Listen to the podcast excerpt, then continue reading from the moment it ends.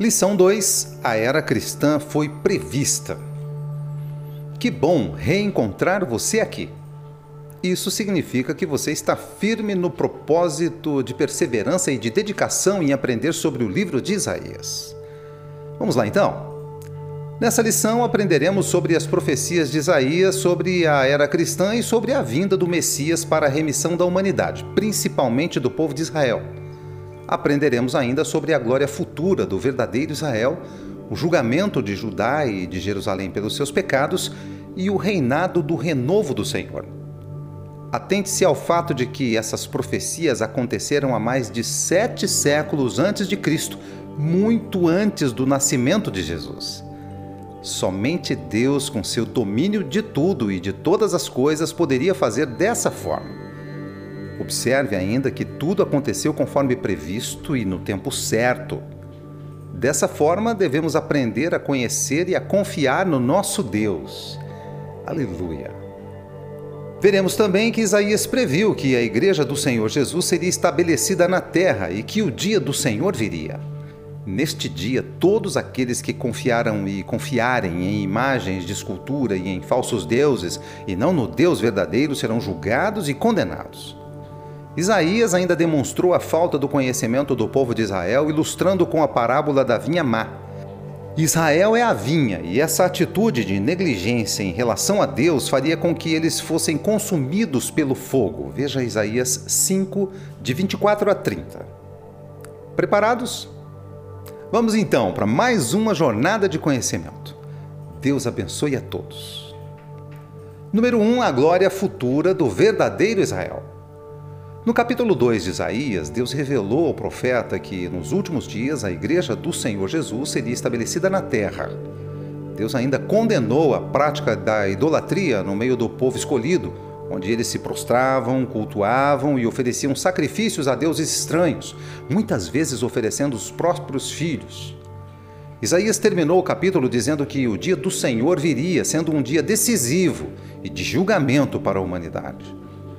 Nos versículos de 1 a 3, o profeta ultrapassou a sua visão em relação ao caos da nação e previu o reino glorioso do Messias, onde Jerusalém será estabelecida como a capital política e religiosa do mundo. O versículo 4 demonstra que o Senhor julgará todos os problemas internacionais e apresentará a solução dos conflitos entre todos os povos. Um dos destaques do capítulo está nos versículos de 6 a 9 onde o Senhor demonstrou os pecados que estavam arraigados no meio da nação. Eles, ao invés de irem à fonte, que é Deus, priorizaram efetuar consultas a adivinhadores, firmando alianças com pagãos. Também por isso Deus os condenaria, expondo-os à humilhação diante de todos os inimigos. No final do capítulo, versos 12 a 22, o filho de Amós citou o dia do Senhor, onde o Senhor dos exércitos tratará toda a promiscuidade, arrogância, altivez e pecados da raça humana. Ninguém escapará, quer sejam governos, ricos, poderosos. Naquele dia o Senhor será exaltado e todos os ídolos desaparecerão.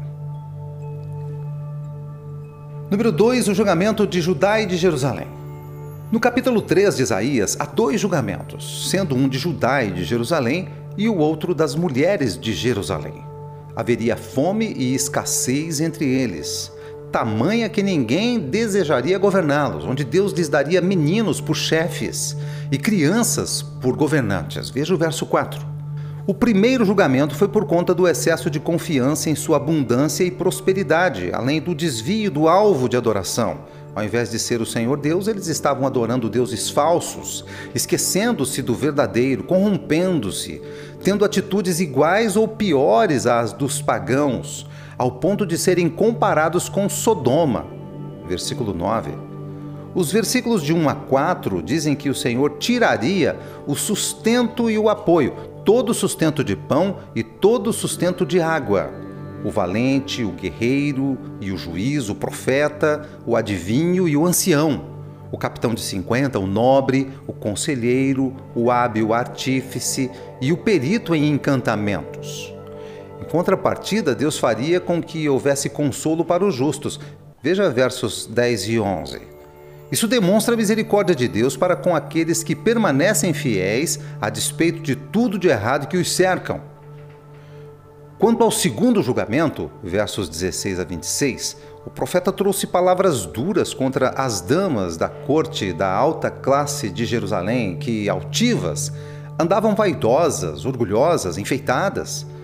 Deus disse que suas vestes luxuosas seriam trocadas por panos de saco, teriam suas cabeças rapadas ficariam viúvas, chorando por causa do luto. Número 3. O reinado do renovo do Senhor. Com somente seis versículos, no capítulo 4, Deus revelou ao profeta sobre o renovo do Senhor, verso 2, que naquele dia seria de beleza e de glória. Esse renovo é Jesus Cristo. Por seu intermédio, Deus restaurará todas as coisas não apenas para o povo escolhido, os judeus, mas para toda a humanidade, do passado, do presente e do futuro, em extensão escatológica, desde que o tenham recebido ou o recebam como Senhor e Salvador. O termo renovo apresenta dois sentidos.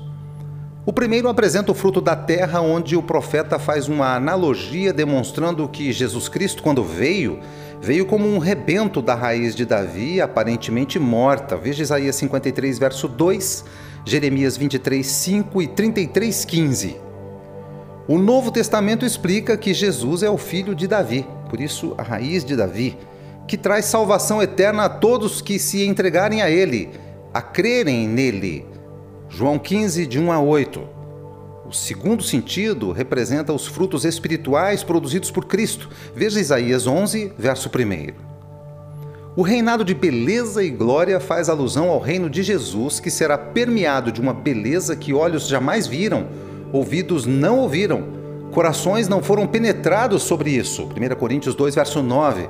Haverá coisas inefáveis, indizíveis. 2 Coríntios 12, verso 4. Deus purificará seu povo, veja verso 4. Ele restaurará a fertilidade da terra e abençoará toda a habitação pela sua presença. Será a proteção de Jerusalém, veja verso 5. Acima da nuvem e fumaça de cada habitação estará o tabernáculo, símbolo da proteção de Deus e de sua comunhão com o seu povo. Verso 6. Número 4. A parábola da vinha má e sua aplicação o filho de Amós, no capítulo 5, entoou um cântico popular ao Senhor, meu amado. Isso por meio de uma parábola da vinha má. Embora essa parábola fale de destruição, Israel ainda foi apresentado como a planta preferida do Senhor. Veja no verso 7, demonstrando o amor de Deus para com seus. Os frutos da vinha do Senhor dos Exércitos eram uvas bravas, ao invés de uvas boas. Veja verso 2, significando que os seus pecados trouxeram julgamento sobre a terra. Depois são apresentados seis ais, evidenciando cobiça, versos de 8 a 10, embriaguez, versos de 11 a 17, indiferença, versos 18 e 19, distorção de princípios, verso 20, orgulho, verso 21, e injustiça, versos de 22 a 25. Nos versículos 24 e 25, Deus disse que sua ira não se aplacaria da mesma forma que em Isaías 9, 12, 17, 21 e 10, verso 4.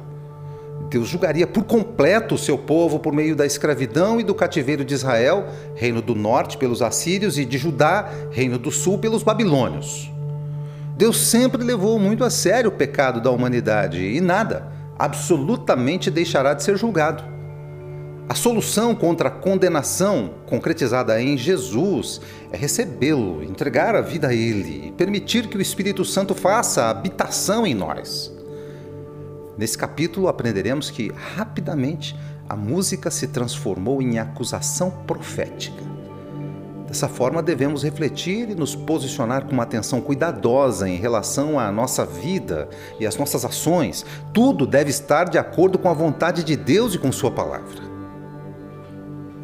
Conclusão: Isaías era um profeta, um porta-voz de Deus e foi usado para profetizar o que aconteceria no futuro, impactando diretamente o povo de Israel, de Judá e o mundo.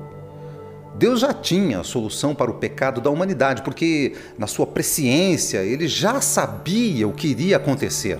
Deus já sabia que Jesus teria de se entregar para o resgate da humanidade por meio do seu sacrifício vicário e perfeito na cruz. Séculos antes, Isaías profetizou a vinda do Messias.